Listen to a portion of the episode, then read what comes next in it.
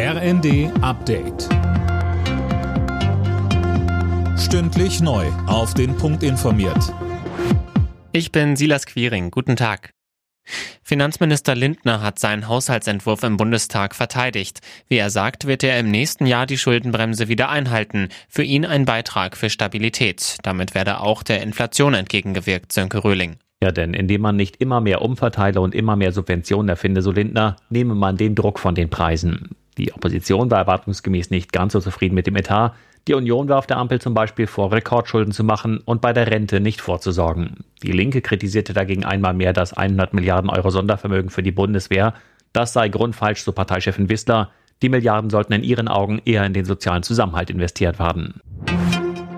Die gute Entwicklung am Arbeitsmarkt hält weiter an. Bundesweit sind im Mai rund 2,2 Millionen Menschen ohne Job gewesen, 50.000 weniger als im Vormonat. Eine gute Nachricht, so Bundesarbeitsminister Heil, auch mit Blick auf die derzeitigen Krisen und deren Folgen.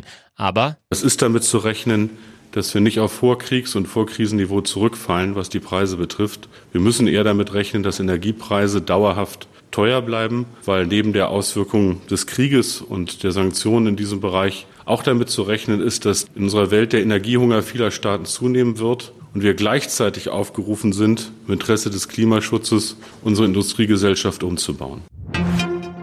In Hessen hat Ministerpräsident Bouffier das Ruder an Boris Rhein übergeben. Der 50-Jährige war bisher Landtagspräsident in Wiesbaden. Bouffier war der dienstälteste Ministerpräsident in Deutschland und wollte mit 70 Jahren nicht noch eine weitere Wahlperiode drauflegen. Im Viertelfinale der French Open trifft Tennis-Olympiasieger Alexander Zverev heute auf den neuen spanischen Superstar Carlos Alcaraz. Der hatte Zverev erst vor drei Wochen beim Masters in Madrid klar geschlagen. Zverev hatte ihn danach als momentan besten Tennisspieler der Welt bezeichnet.